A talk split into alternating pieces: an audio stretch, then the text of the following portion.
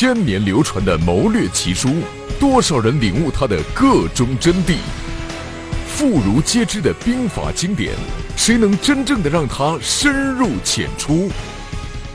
战争迷中迷重磅推出系列节目，集各路大家之所长，生动解析战争中的三十六计。金玉谈公策。借以擒劫贼，鱼蛇海间笑，羊虎逃三阁。树暗走痴故，俯空苦远客。屋梁有美诗，鸡卫连伐国。这是三十六计的记名诗，记下了这首诗，就能记住三十六计。三十六计的说法呢，最早是见于南齐苏的《王敬则传》。王敬则是南齐的大司马，他起兵造反。当时呢，这个齐明帝父子啊，在宫中听说这个叛军就要杀到，就仓皇欲逃。王敬则这个时候就说了一句话，就说：“谭公三十六策，走是上计，汝父子唯应急走耳。”任力，军事科学院研究员，中国孙子兵法研究会副会长兼秘书长，从事中国历代军事思想、军事史研究二十余年，主要著作有《中国军事通史》《孙子兵法军官读本》《中国十大古典兵书》《五经七书鉴赏》等。在这一系列中，任教授将全面系统地为大家讲解三十六计中的韬略奥妙。王敬泽所说的这个谭公，是指的这个南朝刘宋的一个大将，叫谭道济。这个人呢，一向以这个多智而闻名。在一次与这个北魏军队的这个作战过程中，他粮草不济，啊，士兵的士气很低落。这个时候呢，他想了一个妙计，就叫唱筹粮沙，就是用这个沙石呢。来冒充粮草，使这个他的对手啊误以为他的粮草非常的充足，那么呢就不敢对他发动进攻，这样呢谭道济就得以从容的带领的部队撤回去了。那么王敬则在这儿说的这个谭公三十六策走势上计，表面上来看，他是讥讽这个谭道济。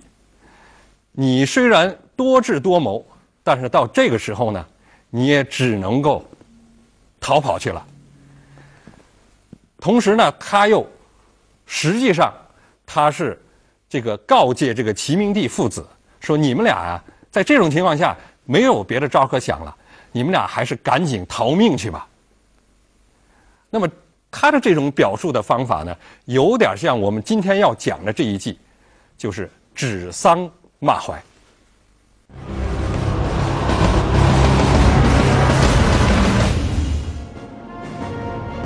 指桑骂槐是一个比喻的用法，如同俗语所说的“指东莞骂葫芦”，比喻明指张三，实骂李四。其含义一是横向的由此及彼，这比较容易理解；二是纵向的由表及里，即有一种看似寻常的言语行动。表达更加深刻、严厉的寓意，因此也含有敲山震虎、杀鸡儆猴的意思。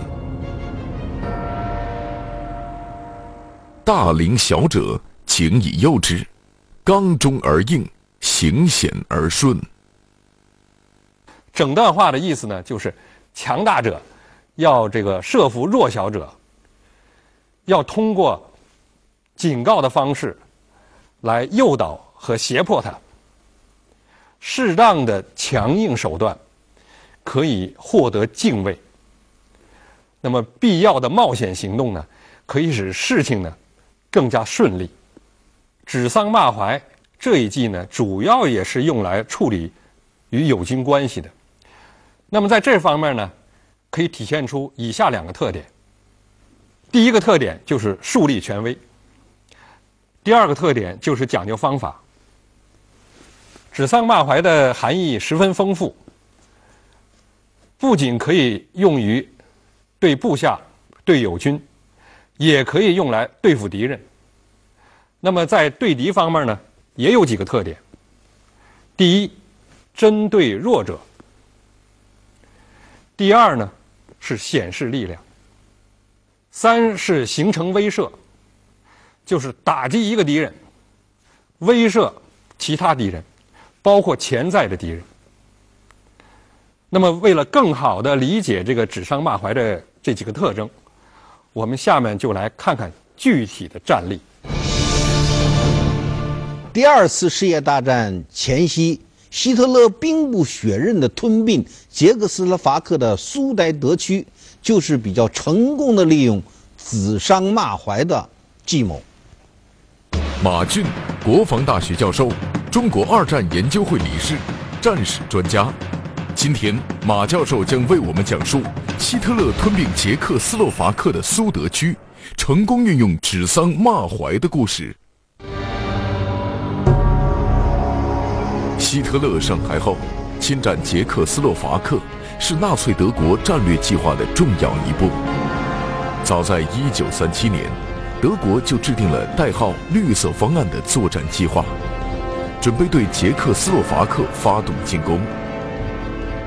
然而，希特勒担心没有借口就进攻捷克斯洛伐克，会遭到英法等大国的反对，于是他采取一步一步来的策略。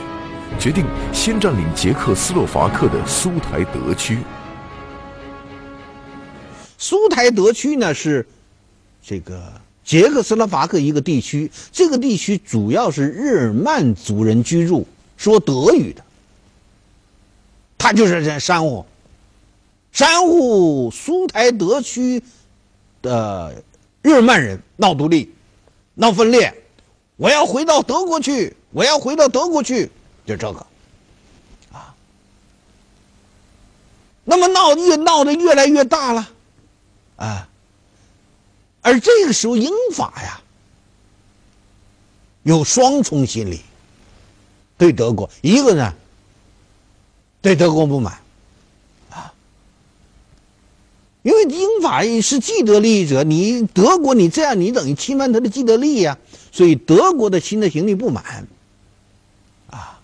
这是一个心理，第二个心理，就是由于和平主义思潮的作祟，啊，英法的主要的决策者，他不愿意呢，为了一个小国的利益跟德国大动干戈，是吧？那么这个双重心理就被希特勒用上了。他看上了，看上就利用，因为他一方面上英法你还有实力，对我不满，啊，弄不好你还真给我开开战。另一方面呢，你国内的国力孤孤立主义，你主要是角色是本人的孤立主义很浓烈，于是他就是指桑骂槐，啊，干嘛呢？杀鸡给猴看，打骡子马惊。指桑骂槐在这里实际上是打骡子马惊啊。但是怎么具体的就是举行演习，大规模的演习，炫耀武力，啊！一九三八年八月份，啊，大规模的演习，八月十六号的德国海军也进行演习，啊，然后呢，德国空军，啊，正好当时法国空军代表团到德国访问，格林呢，让他他他的空军在空中表演。飞行表演进行战术训练，空中的编队。这个时候，法国空军代表团，当时法国空军参谋长带着的，一看杀了，他自己说：“如果战争打起来之后，我们两周之内玩完，空军一架不剩。”所以说呀，这就是希特勒的指桑骂槐，没有什么技术含量，就是。炫耀武力，他利用了法国的心理，所以这样的英法两国军主要决策者一看这个，害怕了，打罗的马惊了，不敢弄了，算了吧。要想占苏台德区就占苏台德区了。实际上，希特勒占苏台德区只不过在侵略扩张的第一步，紧接着就要占领捷克斯洛伐克的全境。那么，慕尼黑会议就是在这么一个背景下发生的。一九三八年九月二十九日，德国、英国、意大利、法国四国首脑参加了慕尼黑会议。From the north, the south, and the west, four strong men converge on the German town of Munich to make it for one proud day the new center of the world. Mr. Chamberlain. 九月三十日凌晨一点，德、英、意、法四国首脑经过讨价还价之后，签署了慕尼黑协定。协定规定，将捷克斯洛伐克的苏台德地区与奥地利接壤的南部地区割让给德国。捷方应于十月一日至十日之间从上述领土撤退完毕。上述领土上的军事设施、厂矿企业、运输工具等，必须无偿交给德国。慕尼黑会议后五个月，希特勒吞并整个捷克斯洛伐克，并在布拉格写下了这样一段话：“捷克斯洛伐克已不复存在了。” Once again, the rattle of a German army on the march echoes in Europe. Where that march may end, no man can foretell, least of all the man who gave the order. But here before our eyes unfolds the drama of a nation dying. Attack upon a small state? Or is it to be followed by others? Is this in fact a step in the direction of an attempt to dominate the world by force?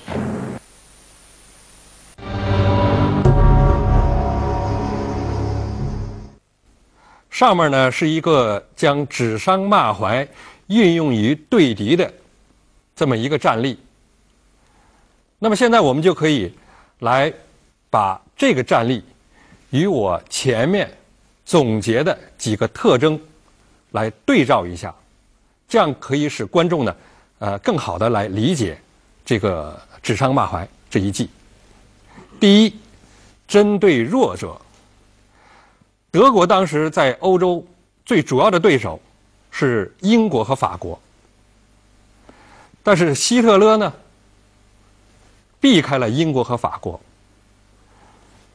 选择比较弱小的捷克下手，利用民族矛盾占领舒台德地区。这样呢，一方面顺利的达成了目的，第二呢，也能够避免。过早的与英法这样的强国呢摊牌。第二，显示力量，通过大规模的军事演习以及外交宣传，再加上悍然出兵舒台德这样的军事行动，向欧洲、向世界充分的显示德国的力量。和决心。第三，形成威慑。德国的这一系列行动呢，给原本就在德国入侵捷克问题上犹豫不决的英法两国，产生了强大的震慑作用。为了避免战争升级损害自身的利益，英法两国呢，最终放弃了干预企图，采取了绥靖政策。那么，除了刚才我们分析的这个例子以外，在战争史上还有哪些战例符合指桑骂槐的这个特征呢？我们继续往下看。一九二五年，中国北方呢发生了一件重大的事件，那就是东北军阀内部的郭松龄起兵反奉。他起兵的方法呢，就采取了指桑骂槐的动员方式。徐燕，国防大学教授，中国军事科学学会历史分会副秘书长，全军优秀教师。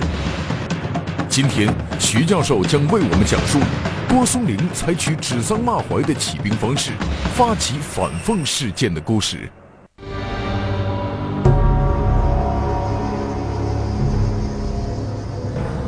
一九二五年五月三十日，震惊中外的五卅运动在上海爆发。并很快席卷全国。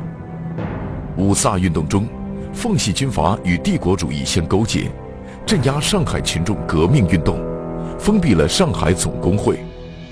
全国人民反奉运动迅速兴起，而其他军阀因担心奉系继续南下，借机扩张，也开始联合起来。就在这时，发生了郭松龄倒戈反奉的重大事件。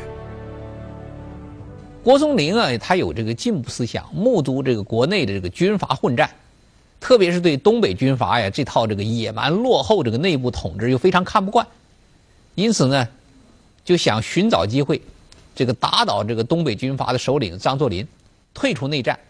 他的妻子呢还很支持他这种想法，但是他想动员他的部下这个反张作霖，这是非常不容易的，因为东北军是张作霖从绿林武装。一步步培养发展起来的，呃，很多官兵都效忠于张大帅，哎，你要动员他们这个起来公开反奉，那就非常困难。一九二五年十一月间，郭松龄同北方革命势力以及倾向国民革命的冯玉祥建立了秘密联络，决心起兵反对奉系军阀。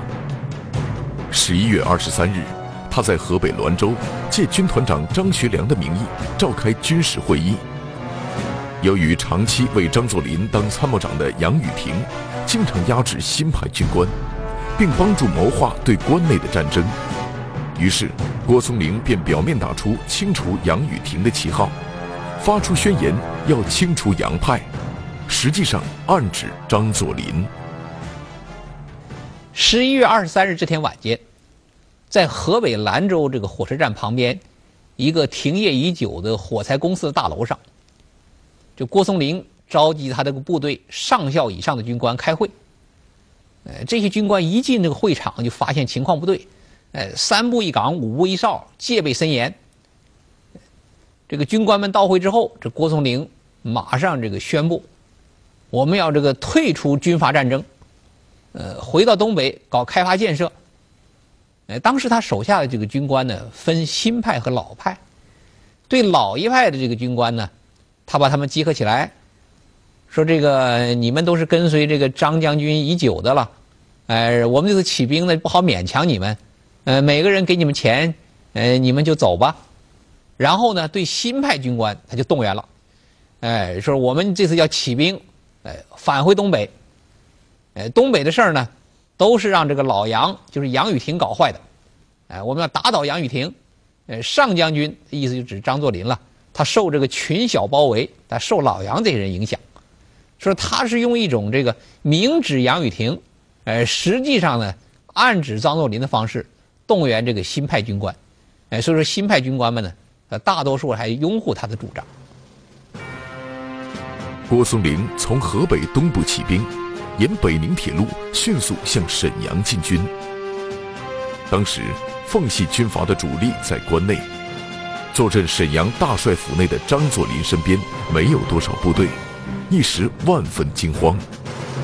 不过，由于郭松龄只是以指桑骂槐的方式指责奉系军阀首脑集团，仅仅骂杨宇霆，而没有打起反张作霖的旗帜，这样，张作霖还有号召力。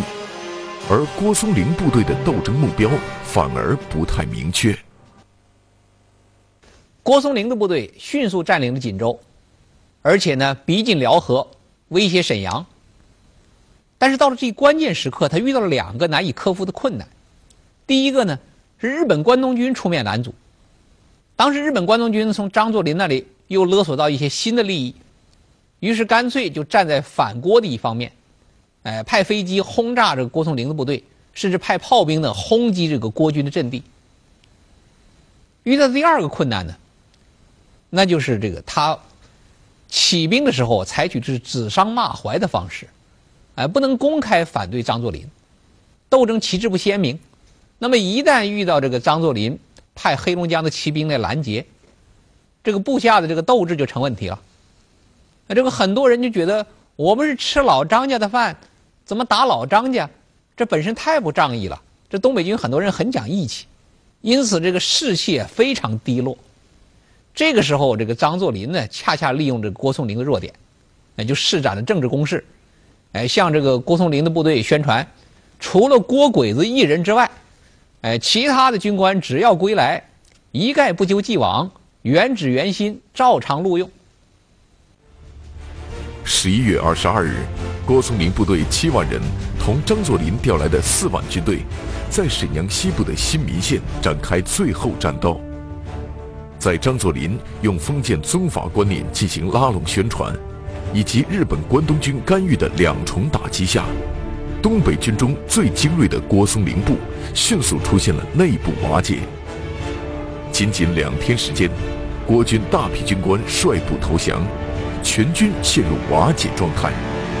原来已经收拾东西，准备从沈阳大帅府逃跑的张作霖，马上扭转了战局。郭松龄以指桑骂槐的方式起兵反奉，这一事例证明，采取这个指桑骂槐的方式动员部队，虽然可能在起兵的时候减少一些主力，但是也会带来斗争目标不明确。哎，这样一种副作用，一到遇到这个强大对手的这个反扑，那么就可能出现内部动摇。所以后来的中国革命斗争中间，中国革命力量呢一直强调要有明确的政治纲领，认清主要敌人，恰恰也是看到了指桑骂槐啊这种计谋的局限性。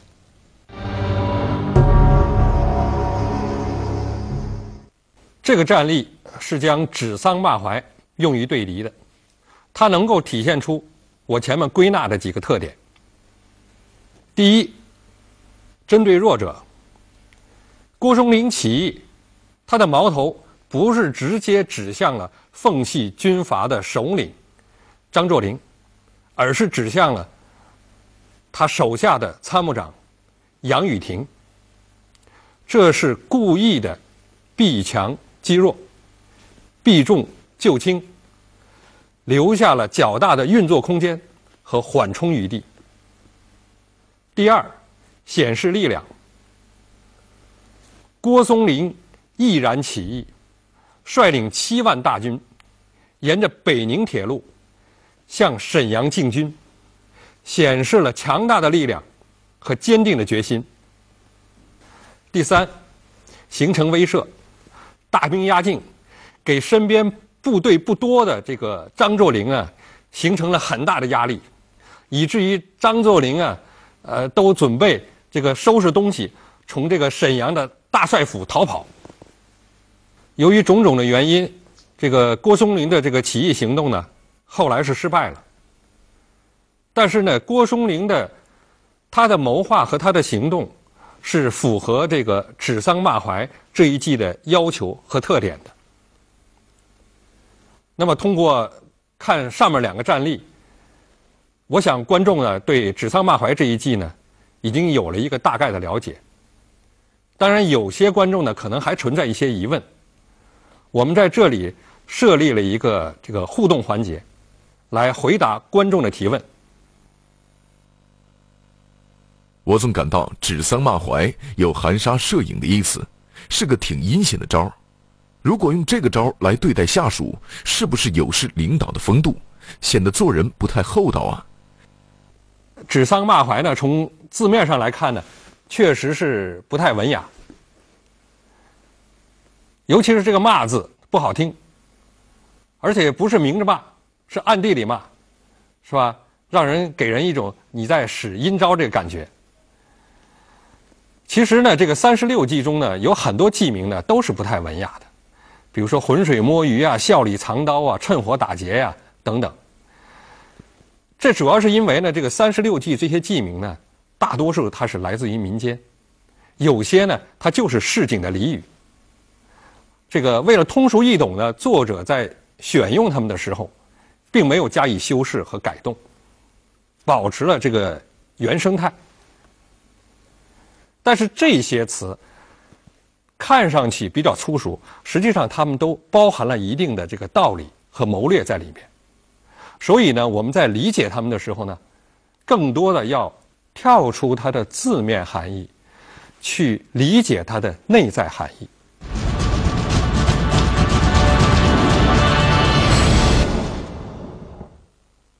概括来说，指桑骂槐的策略就体现在惩罚一个人，教育和警示一群人，追究一件较小的过失，来避免酿成更大的祸患。采取一个较小的行动，来产生较大的震动和影响，这是防微杜渐、消除隐患的一个良策。那么历史上呢，这个表现这个指桑骂槐的例子很多。最后呢，让我们再来看一看，还有哪些事例能够很好的体现指桑骂槐的这个特点。法国前总统戴高乐曾在法军陆军担任军官，素以治军严明著称。一九二六年，戴高乐被提拔为少校。指挥法军第十九步兵营。这个营长期驻扎在国外，当地气候严寒，部队的训练又很艰苦，很多士兵都在利用各种亲友关系，设法调离这支部队。戴高乐决心对这种现象予以整治。恰在这时，戴高乐收到一份来自陆军部的电报，下令调一名士兵回国。经调查。原来这名士兵是托了一位当议员的亲属为他说情，陆军部已同意调他回国。于是，戴高乐决定以强硬态度来处理此事。